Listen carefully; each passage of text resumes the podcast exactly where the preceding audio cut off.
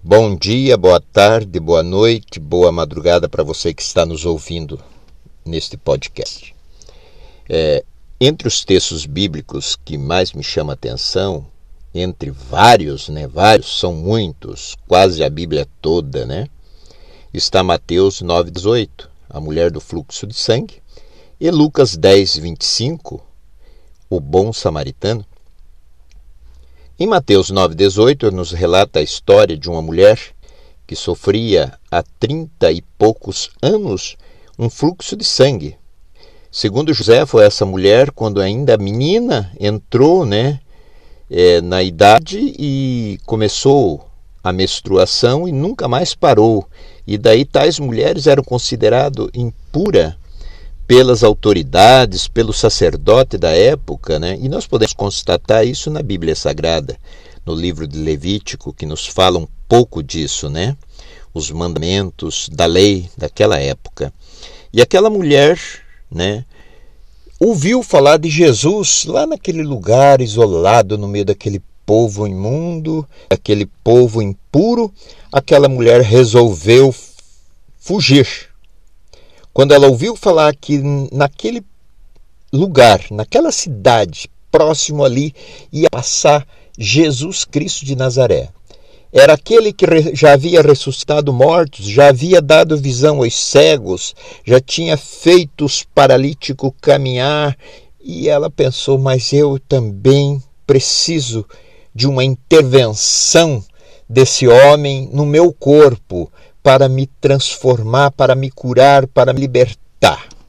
E aquela mulher não podia fazer nada mais, nada menos do que fugir e enfrentar a sociedade, porque era muito discriminada, né, tais mulheres, e os homens é, daquela época e a população de um modo geral, se soubesse, até o apedrejariam, né?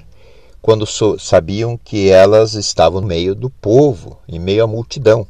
Mas ela fugiu, saiu correndo, entrou no meio da multidão e chegou, tocou nas vestes de Jesus. E Jesus indagou, perguntou né, para os seus discípulos que estavam ao redor dele ali: Alguém me tocou? Quem me tocou? E Pedro e os demais ali, mas Senhor, a multidão é grande, te aperta, te oprime. E tu perguntas quem te tocou? disse, não, Pedro. É que alguém me tocou de uma forma diferente. Porque de mim saiu virtude. Aleluia. Aquela mulher havia tocado Jesus de uma forma totalmente diferente daqueles que ali estavam. E nós, hoje, no século 21, podemos tocar em Jesus também. Ah, mas ele não está mais passando, né? Ele não está mais caminhando com sua comitiva, passando aqui perto da minha casa ou perto da sua casa. Mas Jesus nos relata várias formas de tocá-lo. Lucas 10, 25 até o 37, Jesus estava ensinando e daí alguém, é, ele ensinava o amor, amar o próximo, né? amar o próximo como a ti mesmo. E alguém chegou, né? certo homem chegou para Jesus e disse: Mas, Senhor, quem é o meu próximo? E daí Jesus nos relata uma história, né? uma parábola de um homem que descia de Jerusalém e foi assaltado por homens maus. Roubaram tudo que ele tinha, bateram e deixaram caído. E daí passou várias pessoas por ali, homens considerados líderes religiosos, pregadores, os levitas, né, que louvavam a Deus, passou um ali, mas todos passou um sacerdote, mas todos passaram de largo, lá de longe viravam o rosto para fazer de conta que não viam. Esse é o grande mal da nossa sociedade. E muitas vezes o grande mal nosso mesmo, que nós vemos e fazemos de conta que não vemos nada.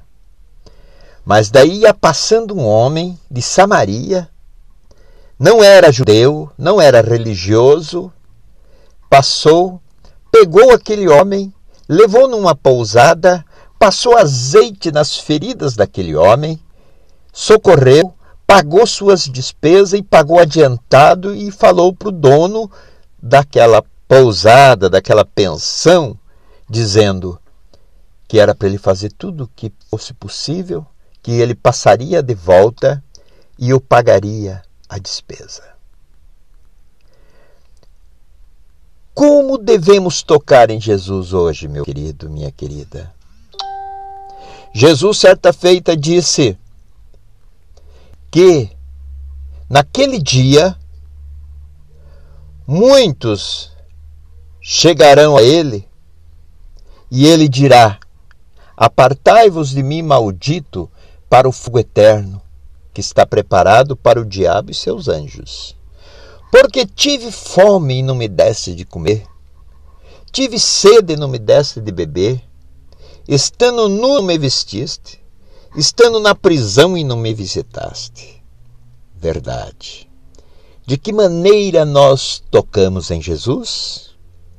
Quando você dá um prato de comida para o teu semelhante quando você abraça o teu semelhante, quando você chora junto com ele e toma as dores dele para você.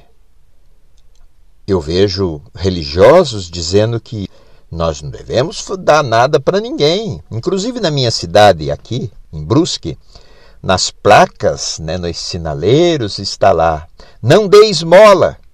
Não dê esmola, ajuda a criar oportunidade. E quem colocou essas placas? São os políticos, são os administradores da cidade que estão aí para criar oportunidade. E eu, que sou cristão, eu só não dou se eu, na hora, me faltar, não tiver. Mas se eu tiver, eis ali o meu próximo. Seja para fazer o que quiser com o dinheiro, seja para fazer o que ele quiser, mas a minha parte eu faço, porque ele é o meu próximo. Amigo, minha amiga, vamos tocar em Jesus amando o nosso próximo? Vamos tocar em Jesus estendendo nossa mão para aquele menino de rua? Vamos tocar em Jesus, visitando as entidades sociais que estão é, recolhendo meninos de rua, meninas de rua, alcoólatras, viciados em droga. Vamos abraçar o nosso próximo e assim nós estaremos tocando em Jesus e dele vai sair virtude. Paz seja contigo, meu querido, Deus te abençoe.